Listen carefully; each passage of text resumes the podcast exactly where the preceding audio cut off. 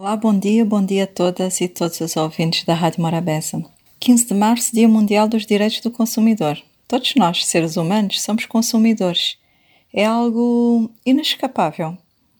Existe uma relação de proporcionalidade entre a passividade do consumidor e a violação dos seus direitos.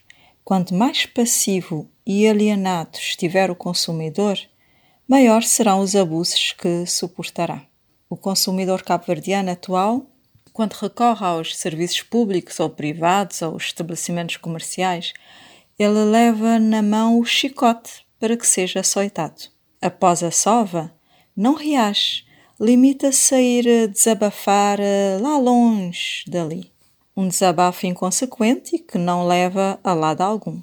Se há países em que antes de entrar em casa deve deixar-se à porta os sapatos, aqui o consumidor, antes de entrar nos estabelecimentos comerciais ou nos serviços do Estado, deve deixar à porta os seus direitos.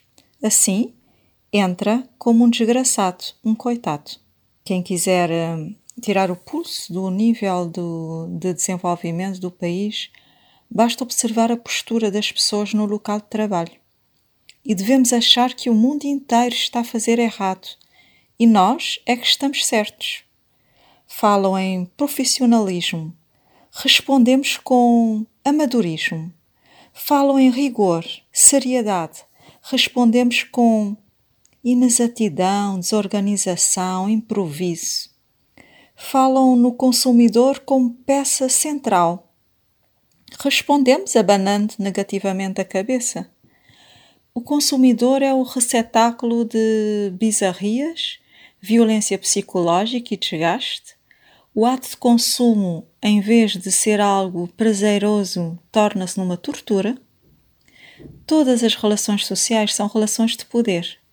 Aqui, o consumidor é destituído de poder. É indiscutivelmente o elo mais fraco. Exagero da minha parte? Então vamos lá. Atendimento ao público vexatório. Encontra-se tudo falta de modos, pessoas a fazer o seu lanchinho e atender ao mesmo tempo, conversas privadas ao telefone enquanto as pessoas estão à espera para serem atendidas, falta de troco ou ficam a dever-te, entre aspas, umas moedas, seletividade, para os amigos simpatia e prioridade na fila. Mas continuemos.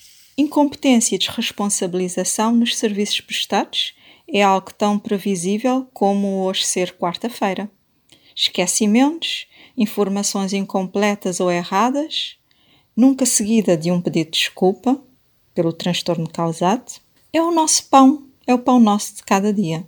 Qualquer funcionário, por mais uh, impreparado que for, sente-se com poder, quase um Deus, que decide e ordena sem sequer dar ao trabalho de justificar as suas decisões. O consumidor sente que é tratado de forma indigna, está insatisfeito, mas não participa na mudança da situação. Os que chegam a reclamar de um mau serviço não fazem de forma formal, por escrito. Limitam-se ao desabafo inconsequente. Não há mudança se os incomodados com a situação não se mexerem. Daniel Sampaio, psiquiatra e escritor, disse, falando de si, que ser é participar. Quem receia tomar posição ou quem se resguarda num anonimato discreto não forma uma identidade de ser social.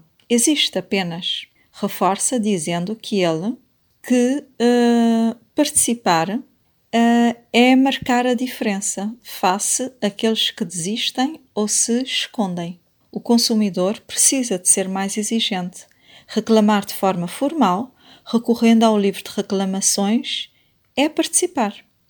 Tornar-se sócio da ADECO é participar. Exigir do Estado o cumprimento das suas obrigações é participar. Por não exigir respeito, o consumidor é um coitado. Ninguém quer saber dele. Nem as empresas, nem os serviços públicos, nem os serviços privados, nem os estabelecimentos comerciais, nem o Estado, ninguém. Portanto, o consumidor abandonou-se e foi abandonado. É preciso mudar essa situação. Uma boa semana.